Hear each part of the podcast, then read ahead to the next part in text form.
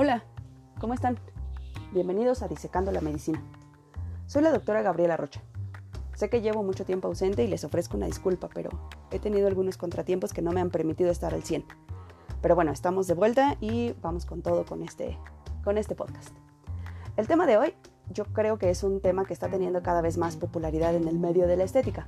Por eso se los quise traer para que lo disequemos juntos. Hoy vamos a hablar de bioestimuladores, entonces, sin más, comenzamos. Para hablar de bioestimuladores, primero tenemos que hablar de bioestimulación. Y la bioestimulación se crea cuando se infiltra un material a nivel de dermis y se inicia la producción de colágeno nuevo o de neocolagénesis. Y también se inicia la producción de tejido conectivo, lo que me da como resultado un aumento de la elasticidad, rugosidad y turgencia de la piel. Los bioestimuladores se encuentran clasificados dentro de los materiales de relleno, los cuales se pueden dividir en biodegradables como el ácido hialurónico, estimuladores de colágeno biodegradables como hidroxiapatita de calcio, ácido poliláctico, policaprolactona y productos no biodegradables como la silicona y el polimetilmetacrilato o PMMA. Los bioestimuladores de colágeno son la última generación de rellenos dérmicos que estimulan el tejido circundante del sitio de aplicación para sintetizar colágeno nuevo los más utilizados en la actualidad son polidioxanona, ácido poliláctico, hidroxiapatita de calcio y policaprolactón. Entonces hablemos un poquito de cada uno de ellos para saber cuál es el panorama al que nos enfrentamos. Empezamos con la polidioxanona. Este es un polímero cristalino, incoloro y absorbible. Se utiliza principalmente para suturas quirúrgicas. Es flexible, resistente a la tracción, tiene una biocompatibilidad adecuada y provoca menos inflamación en comparación con otros tipos de suturas. Hay un estudio que se publicó en el 2019 en el Journal of Cosmetic Dermatology por el Dr. Kwon, en donde reporta un estudio de partículas de bioestimuladores. Y en este estudio nos habla que las partículas de PDO tienen una superficie irregular, un tamaño uniforme y una forma esférica. Nos menciona también acá que Posteriormente a la inyección de polidioxanona se va a iniciar la estimulación de producción de colágeno tipo 1, el cual se va a volver progresivamente predominante sobre el colágeno tipo 3. Nos menciona también que las microsferas de ácido poliláctico son ásperas, de tamaño no uniforme, planas con una forma puntiaguda, mientras que las microsferas de policaprolactona tienen una apariencia suave y un tamaño uniforme y esférico. Esto es importante saberlo porque así nos podemos dar una idea de qué es lo que pasa posterior a la aplicación del producto. Realmente cuál es la forma que tienen estas esferas de todos estos bioestimuladores y bueno, saber realmente o predecir un poco cuál va a ser el resultado de, esta aplicación. También es importante, y también eh, en este estudio lo menciona, la reología de los bioestimuladores.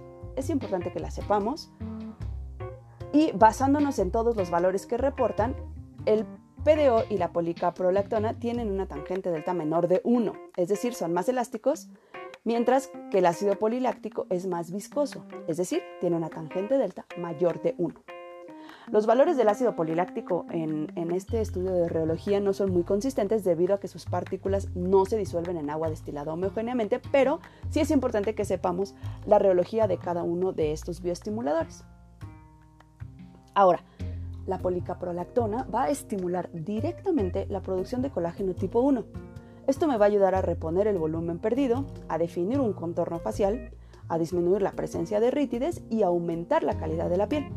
Ofrece un efecto inmediato, aunque es más visible en las siguientes 5 a 8 semanas posteriores a la aplicación. Lo ideal es que este bioestimulador sea aplicado por médicos que ya tengan experiencia. Entonces la policaprolactona es una excelente alternativa en pacientes tal vez que tengan un fotocrono envejecimiento o que quieran realmente reponer un poco de volumen, pero a la vez también dar una, una mejora en el aspecto de la piel. La hidroxiapatita de calcio va a estimular la producción endógena de colágeno ofreciendo un aumento de volumen, además de la bioestimulación. Posteriormente a su aplicación inicia el proceso de bioestimulación también inicia la producción de elastina, angiogénesis y la estimulación de células dérmicas.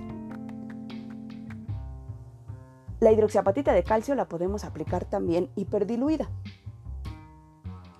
cuando la aplicamos con estas hiperdiluciones va a conservar sus cualidades de bioestimulador, más no así las de voluminizador. Entonces, la hidroxiapatita de calcio la podemos utilizar en estas dos formas. En su forma pura, digamos, para dar volumen. Recuerden que da mucho volumen, esto lo debemos de tener siempre en cuenta para saber qué tanto volumen vamos a producirle a nuestro paciente. Entonces, en zonas en donde queramos realmente dar muchísimo volumen puede ser una excelente alternativa, más eh, la la característica de bioestimulación.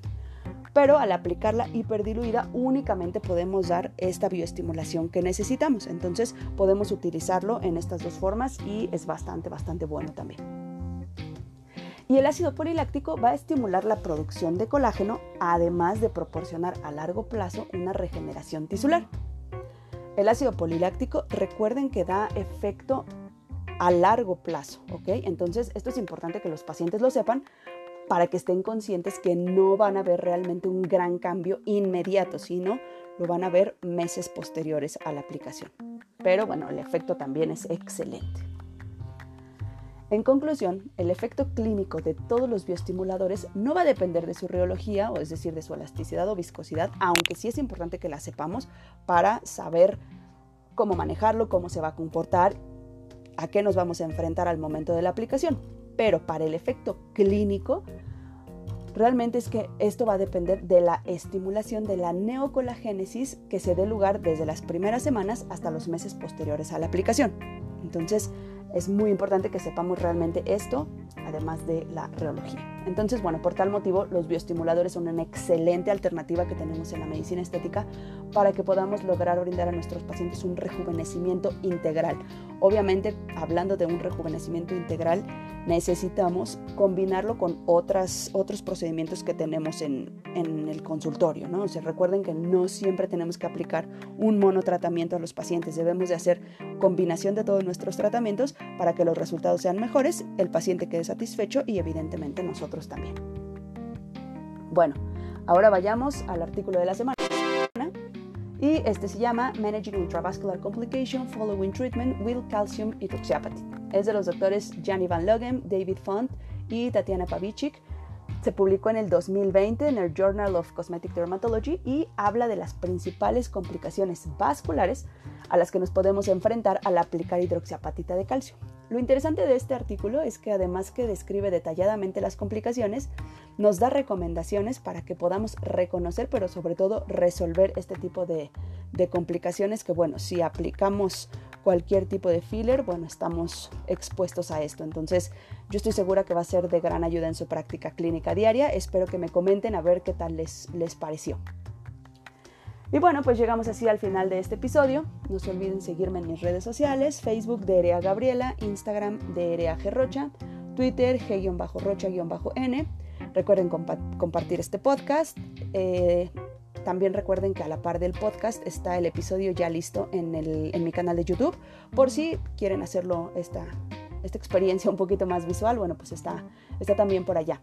Eh, compártanlo a quien, a quien quieran. Lo importante es que lleguemos a más gente para que podamos estar en contacto.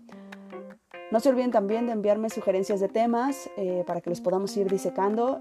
Envíenme también dudas o preguntas que tengan. Yo encantada de leerlos y encantada de poder aportar un poquito a, a su práctica clínica. Y bueno, pues eso ha sido todo. Muchas gracias por escucharme. Soy la doctora Gabriela Rocha y esto fue Disecando la Medicina. Nos escuchamos pronto. Un abrazo.